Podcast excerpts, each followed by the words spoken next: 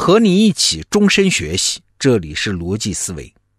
在现代社会啊，有一个永恒的矛盾，就是人呢一边享受现代化带来的种种好处，一边又怨气冲天，抱怨现代化带来的种种改变。所以，我们经常听见有人怀念什么田园牧歌啊，想回到所谓原汁原味的前现代化社会。这个想法当然可以理解啊，我们自己难免都经常冒出来这种想法。问题是我们怎么回得去呢？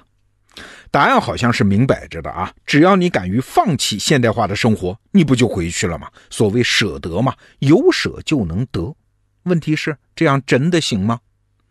最近啊，我就看到一篇文章。叫乌镇是假的，这篇文章的链接我放在文稿里了，你可以去看原文啊。这篇文章对于理解这个现代化困境提供了一个很有趣的视角。好，我们先来看看乌镇这个地方。从二零一四年开始啊，因为世界互联网大会每年都在乌镇召开，乌镇突然就有了名气啊，每年这儿都有一段时间是大咖云集。不过你想过一个问题没有啊？为什么会是乌镇呢？我们如果回到当年为世界互联网大会选一个会址，那会是什么样的条件呢？现在看起来啊，无非是两个主要条件：第一，距离上海、杭州这样的中心城市要近；那第二呢，得有中国的文化特色。那用这两个条件要筛选下来，乌镇其实条件并不突出啊。在距离上，乌镇距离上海一百三十公里啊，你算算，开车得将近两个小时。另一个古镇就是周庄，距离上海只有七十公里啊，比乌镇短了一半啊。而中国特色呢，你懂的，江南水乡小镇差不多都是一个样子的。上海、杭州附近除了乌镇，还有什么西塘、南浔、木渎、锦溪，好几个啊。这乌镇它凭什么脱颖而出嘞？关于乌镇，还有一个奇怪的事儿，就是它的复游率很高。什么叫复游率啊？就是游客来了一次之后，再次来游览的比例啊。我给你几个数字啊，像美国的迪士尼乐园，它的复游率差不多百分之七十八，这很高啊。中国的大多数景点呢，复游率无限接近于零啊，来了一次之后就再也不来了。而乌镇比中国的平均水平要高出了一大截居然达到了百分之四十。哎，你看这一点，乌镇又是怎么做到的呢？当然了，上面两个问题啊，其实很多人都给出了答案，就是乌镇足够原汁原味啊。那好，乌镇又是怎么做到原汁原味的呢？通常的理解啊，要想保持一个古镇的原汁原味，好办啊，别管它就行了嘛。让原来的居民就住在那儿，保持原来的生活方式；让原来的商店就在那儿，保持原来的经营业态啊，顶多建一些旅游设施，什么厕所呀、宾馆之类的，然后拼命打广告吸引游客，这不就原汁原味了吗？如果啊真的这样做，有三个后果，那是一定会发生的。第一，你想，游客来了，也就意味着钱来了。钱来了之后，别的不说，当地的房价肯定是见风就涨吗？比如曾经就有一个报道，某地的一个古镇，就是因为选做了旅游景点，当地的离婚率都开始飙升啊！为啥？有钱之后嘛，当地的经济结构就被打破了嘛，家庭关系都维持不住了。而且啊，房价一涨，旅游者一多，本地人也未必愿意继续留在这儿啊。老房子反正涨价了吗？卖了吧，或者租掉吧。接手的人呢，大概率也不是本地人了，而是专门来做旅游者生意的人。那那新来的人说的话，肯定也不是本地方言了。这原汁原味也就保持不住了。还有一点啊，外来的游客他改变了人和人之间的博弈关系啊。你想，原汁原味的小镇民风之所以看起来那么美好，为啥？是建立在当地熟人之间的重复博弈之上的。大家都是乡里乡亲，抬头不见低头见，谁也不敢做破底线的事儿。那如果到处都是只来一次的游客，会发生什么？你懂的。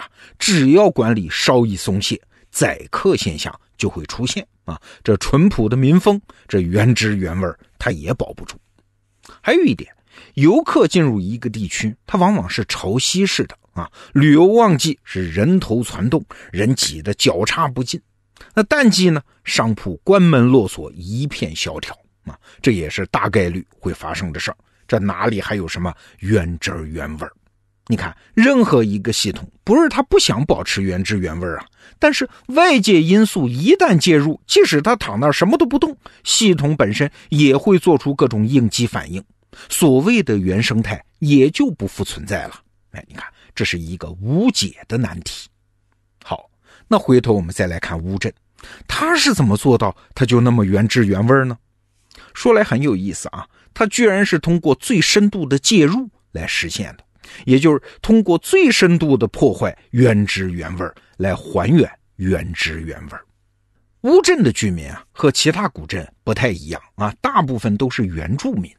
你说这是为啥呢？是因为这帮人特别恋家吗？不是啊，当然不是，因为他们房价涨了之后还舍不得走，这是靠机制来实现的。就在乌镇进行全面改造之前，旅游公司和他们就签订了合同，请他们在改造完成之后重新搬回来，回到乌镇，继续扮演一个在古镇里生活的居民的角色。请注意，我用的词儿是扮演。这些居民的真正身份是乌镇旅游公司的员工。这样的好处就显而易见了。这些居民在聊天的时候用的还是当地的乌侬软语。而不是其他地方的方言啊！就凭这一条，乌镇在根子上就保住了原貌，人在，一切都在嘛。那顺带着拉客载客的问题也解决了。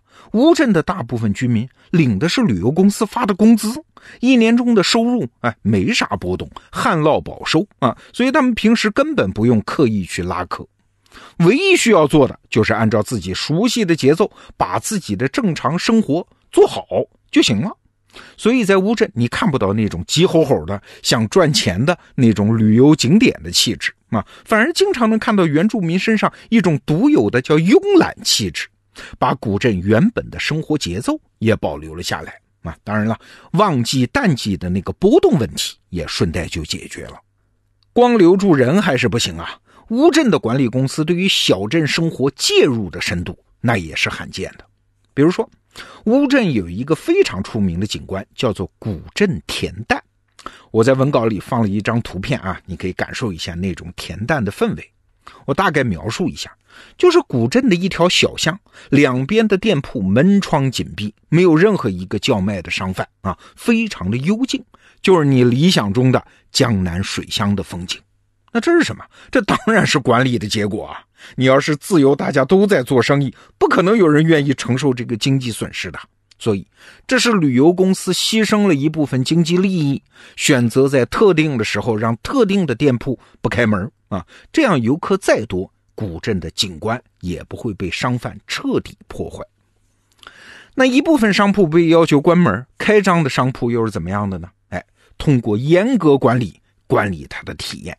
比如说，在吃的方面，一份番茄炒鸡蛋中，鸡蛋不得少于四个，这是规定啊。一份土鸡宫保，从鸡肉的分量到价格都有明确的规定啊，否则客人可以投诉。包括做菜用的酱油、味精、料酒都是统一采购，甚至可以做到景区内的食物比景区外还便宜。嘿嘿，你想，在全国的旅游景点，什么时候见过这样的景象？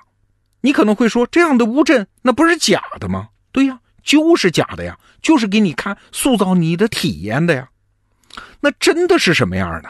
啊，一九九五年的十月份，画家陈丹青去杭州，绕道乌镇去参观。那个时候啊，乌镇还没有开发啊。当时陈丹青就写下了这样一段文字，请注意，下面我念的那就是真的乌镇。陈丹青说啊：“东西栅破败凄凉，剩几户老人听评弹。”打牌，河边摔墙边停着垃圾堆、鸟笼子，还有家家的马桶。年轻人走光了，那种没落颓败，味道是好极了。我原是江南人，走走看看，绝对是怀自己的旧。可是全镇完全被世界遗忘，像一个炊烟缭绕、鸡鸣水流的地狱。对，这就是真的乌镇。这样的乌镇，你真喜欢去吗？而现在呢，改造之后，古色古香的街道后面，不经意一推门，你就会遇到一家豪华酒店。刚才我讲的乌镇是假的那篇文章里就说，的确，乌镇是假的古镇，因为是假的，才有了可控的高品质服务；因为是假的，才有了弥漫整个古镇的恬淡气质；因为是假的，才有了充足的空间容纳与国际接轨的现代化度假酒店。哎，看完了这篇文章，感觉乌镇真是一个绝妙的预言啊！你听，那么多人喊着要返璞归真，喊着田园牧歌，这个愿望本身当然是值得尊重的。但问题是，这个愿望的本质是什么呢？他是要一种片段的体验呢，还是真的要那种全部的生活呢？哎，我觉得他们要的就是片段的体验。比如，他们要有小桥流水，但是最好不能有蚊虫臭味儿。要有田园牧歌，但是得有干净的抽水马桶和淋浴设施；要有古色古香，但是 WiFi 信号那可不能少啊！推开窗要有江南小巷，但是转回身最好就是酒店大床啊！那这种片段的体验怎么实现啊？当然不是靠什么放任自流、原汁原味来实现啊，而是靠深度的介入和改造来实现。这是在现代生活的一个常识啊，就是一个现代化造成的问题，只能靠更深的现代化才能解决啊。这是现代社会的一个古怪现象，什么呀？就是往回走的路，其实在正前方。好，这个话题我们就聊到这儿。逻辑思维，明天见。